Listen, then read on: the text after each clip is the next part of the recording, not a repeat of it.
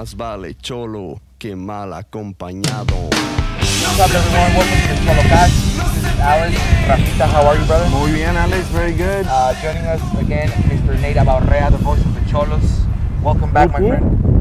Good to be here. I like this little uh, set location we got today. Very It's good. nice. Got a new location. We got kicked out of the stadium, but Testing it out. we're still rolling, baby. Kicked out of the stadium, front of the stadium though. doors. No, we hold it. We hold it down, baby. That's right. Security comes, uh, we'll handle it. Don't worry. but uh, how are you, Rafa? Very good. Today, uh, excellent little sunshine. Waiting on Sunny a Xolos win here at home. Maybe expecting it. We just come. We're coming off of a loss against Toluca. It's tough uh, down there at Nemesio Diez, right? It's tough for us to win there. That's a tough stadium to play at, but it's so funny with Xolos. The one great memory that Xolos fans have of that stadium, it's a pretty damn good one. So uh, one, I don't know how long the uh, the 2012 championship lore is going to last because it feels like every time over the last few years that I've seen Xolos go to Toluca, it's been an absolute nightmare uh, down there at the highest altitude stadium in in Mexico. It's hot. It's Sunday afternoon, and They play bad. Ah, it's just it's tough. It's tough, and it makes tough. it makes the 2012 championship honestly all the more amazing. Maybe it's because it was a night game. Maybe it's because that second leg was uh, was a night game oh, yeah. back So, in 2012. But How, man, how much does know. that? How much does the fact that you play at a high uh, temp, high altitude play into having that as your home home field?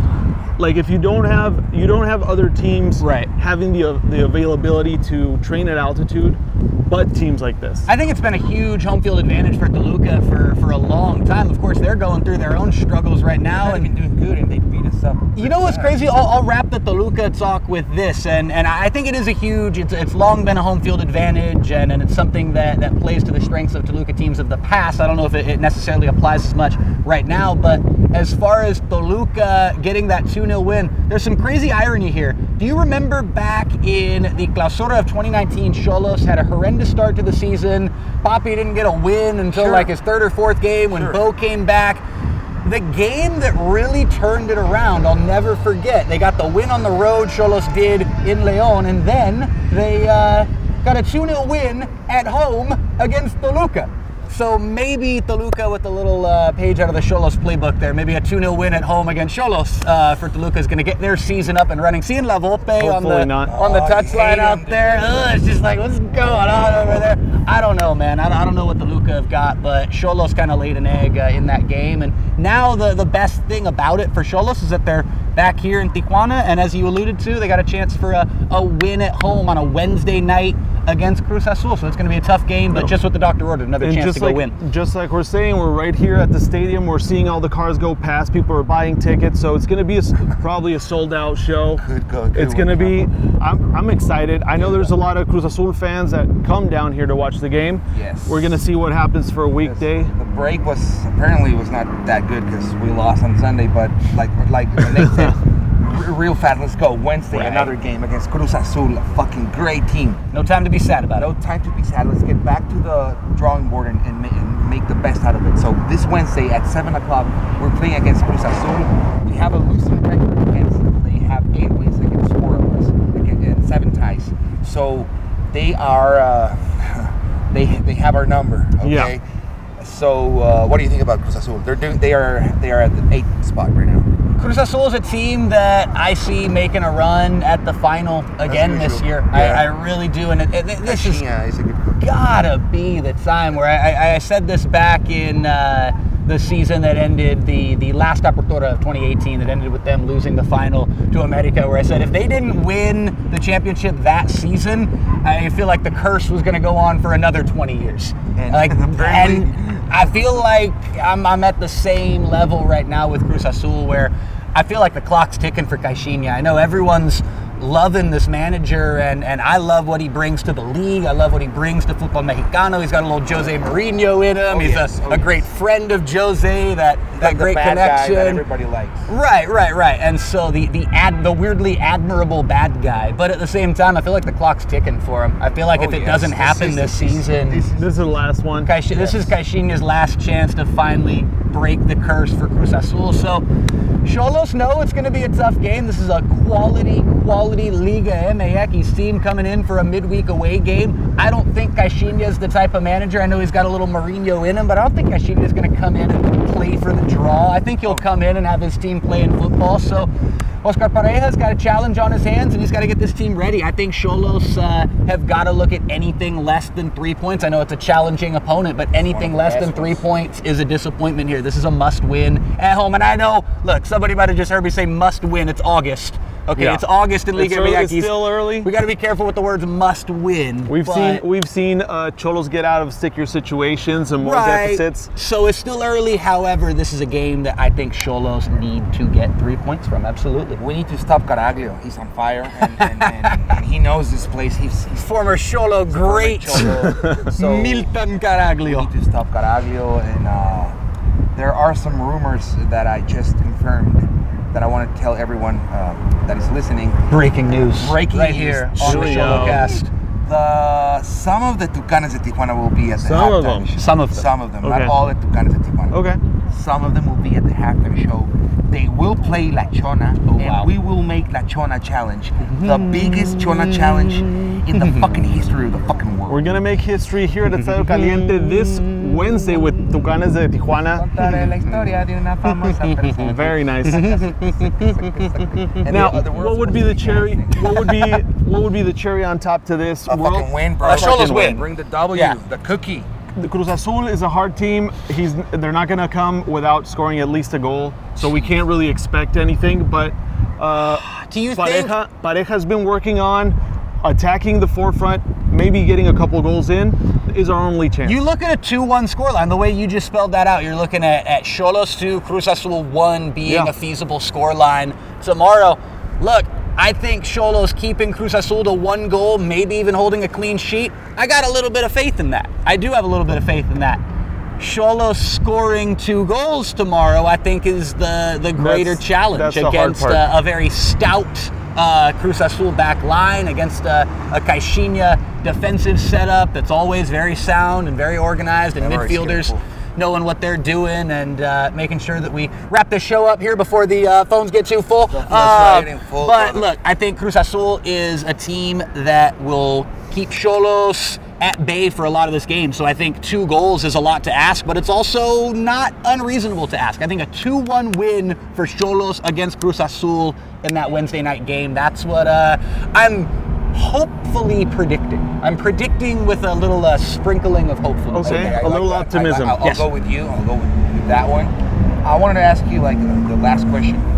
What do you think of Michel uh, going in for for uh, La? Uh, they're not doing it, but people are asking for uh, for Michel. What do you think of right now for Lahoud? I think Gibran Lahoud needs to make a couple of big saves, shut and then everyone. everyone. needs to shut up. Okay. That's that's my heart to heart to you as as the the Xolos fans out there.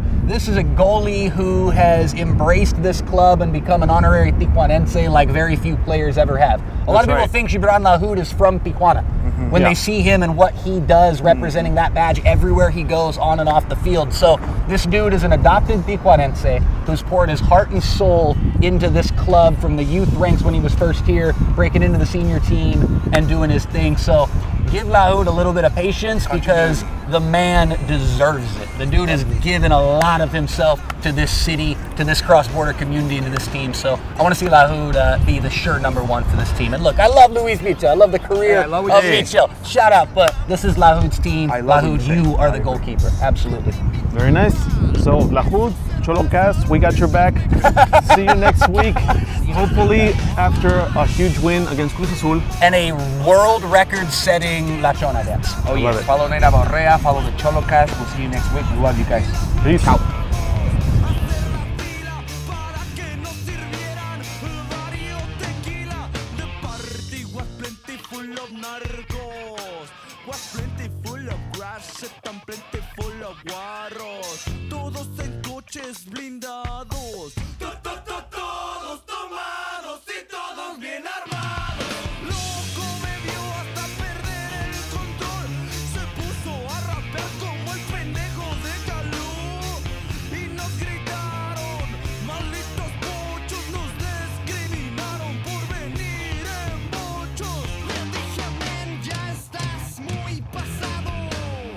vale cholo que mal acompañado. No se peleen no se peleen Para poder